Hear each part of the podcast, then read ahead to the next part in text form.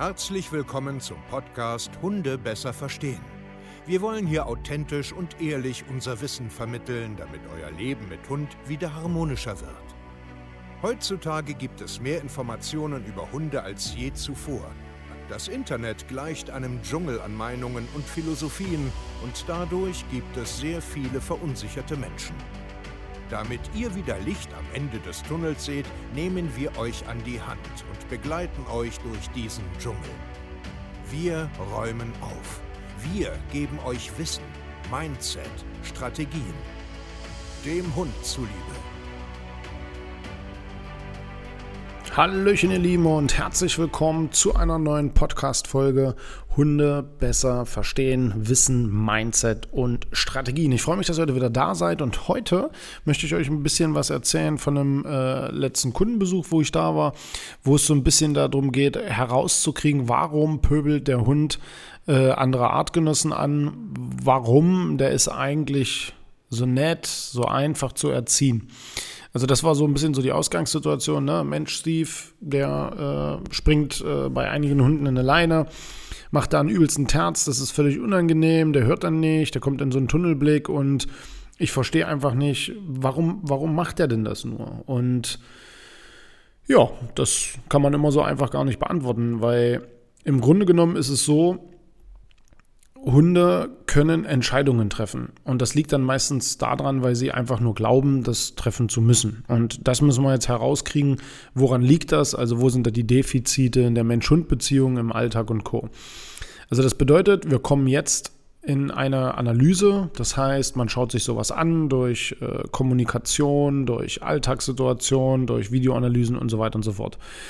Da war ich jetzt aber beim Hausbesuch und habe einfach mir äh, das nochmal so angehört, mir das bestätigen lassen, habe gesagt, weißt du was, komm, wir gehen einfach spazieren und ich schaue mir das einfach an.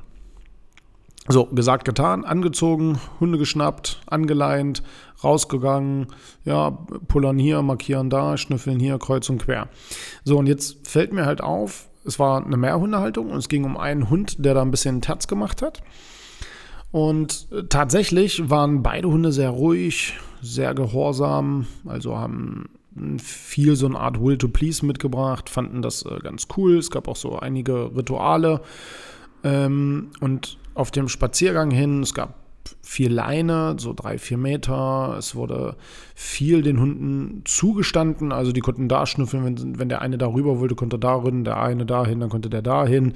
Es wurde viel angekündigt, so, wir gehen rechts, so, wir gehen links und guck mal, hier ist der Sandkasten und weiß der Geier. Also es war sehr ruhig, alles gut. Und dann tauchte halt ein Hund auf, dann kam so das Fixieren und dann völlig in die Leine kacheln, bellen und so weiter und so fort. Es ist ein sehr junger Hund, anderthalb Jahre, intakter Rüde.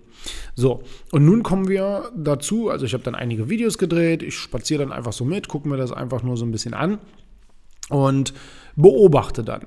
Und mir ist hier sehr, sehr schnell aufgefallen, dass die Person, also Frauchen in dem Fall, eine unheimlich starke Beobachtungsgabe und Analyseposition eingenommen hat.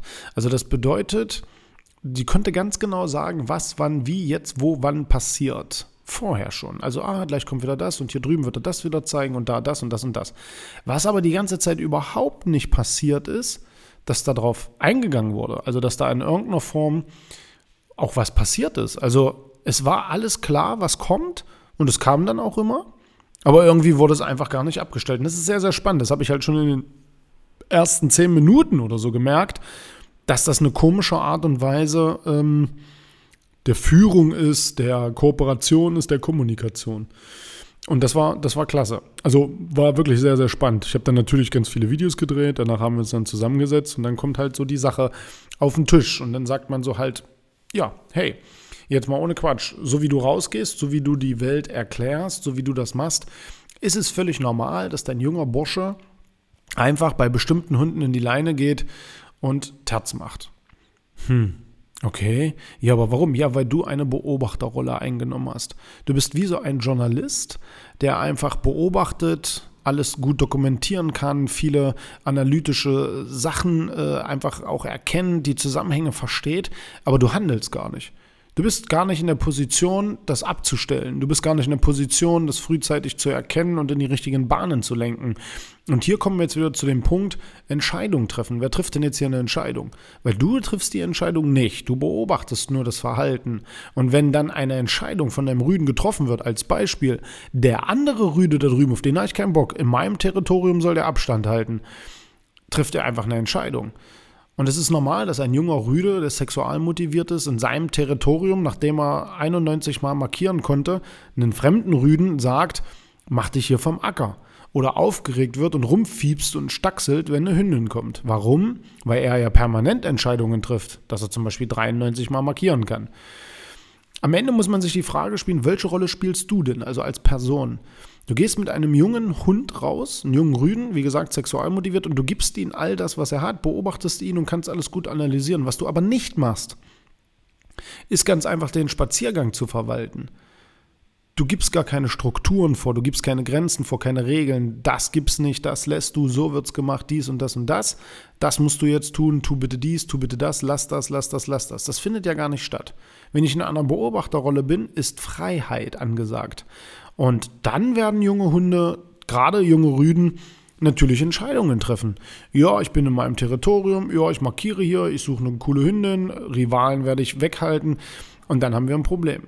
Und dann wird er entscheiden, ach nee, der Hund da drüben, der ist langweilig, ach der ist alt, ach der ist zu klein, aber der, dem sage ich die Wacht an. Und plötzlich ist der coole, ruhige Hund, der ja entspannt spazieren geht, in Anführungsstrichen, plötzlich eine kleine Bestie für ein, zwei Minuten. Und das ist normal, weil ich sehe die Welt immer als Hund. Ich komme aus dieser Beobachterrolle trotzdem ins Handeln. Also ich sehe das, analysiere das und dann ist Schluss mit beobachten, dann kommt Einfluss nehmen. Dann kommt einfach Einfluss nehmen. Und hier muss man ja nur nette Grenzen setzen. Also hier muss man ja nicht ähm, der übelste Arsch werden und äh, du läufst nur noch hinter mir. Nein, das nicht. Man muss einfach nur erkennen, hey, ich bin in meinem Territorium unterwegs, vielleicht lasse ich dich hier gerade jetzt mal nicht so viel markieren. Hey, da vorne kommt ein Hund, dann spreche ich dich an, ordne dich auf eine andere Seite rüber, begrenze dich vielleicht mal im Vorwärtsdrängen, lenk dich vielleicht ab, was auch immer, aber ich bin da, ich agiere, ich arbeite mit dir und ich ich setze hier einfach in Form äh, Grenzen oder Strukturen oder Rituale. Ja, das geht aber nicht, wenn ich dir viel zu viel Freiraum gebe und viel zu viel Entscheidungen meinem Hund überlasse. Weil man kann auch nett Grenzen setzen. Man muss dann nicht immer einen übelsten Fass aufmachen und übelst korrigieren und so. Sondern es kann auch einfach vernünftig anfangen. Zum Beispiel, anstatt 91 Mal im Territorium zu markieren, machen wir jetzt hier nur das Nötigste. Markieren kannst du auf einer anderen Wiese, da wo wir nicht so oft langlaufen. Einfach die ganze Gegend erkennen. Wo bin ich denn? Wer kommt denn da? Wie läuft denn das? Darum geht es aus dieser Beobachterrolle rauszukommen und endlich zu agieren, meinen Hund zu verstehen und hier einfach einen sinnvollen Spaziergang aufzubauen, damit mein Hund, wo er schon so gelassen ist, auch gelassen bleibt, weil er merkt, er muss sich nicht um andere Rüden, um andere Hündinnen und so weiter kümmern. Ganz, ganz wichtig. Vielleicht erkennst du dich da irgendwo wieder. Ja, vielleicht siehst du auch den Wald vor lauter Bäumen nicht. Ist alles nicht so wild. Wir sind da. www.hundetrainer-stevekayo.de. Bewirb dich hier zum kostenlosen Beratungsgespräch und wir holen dich da ab, wo du stehst. Wir gehen mit dir den Weg. Wir gehen mit dir das, was du brauchst, um dahin zu kommen, wo du willst. Wie gesagt, melde dich einfach bei uns. Vielen Dank, dass du reingehört hast. Wir hören uns zur nächsten Podcast-Folge. Euer Steve, macht's gut und ciao.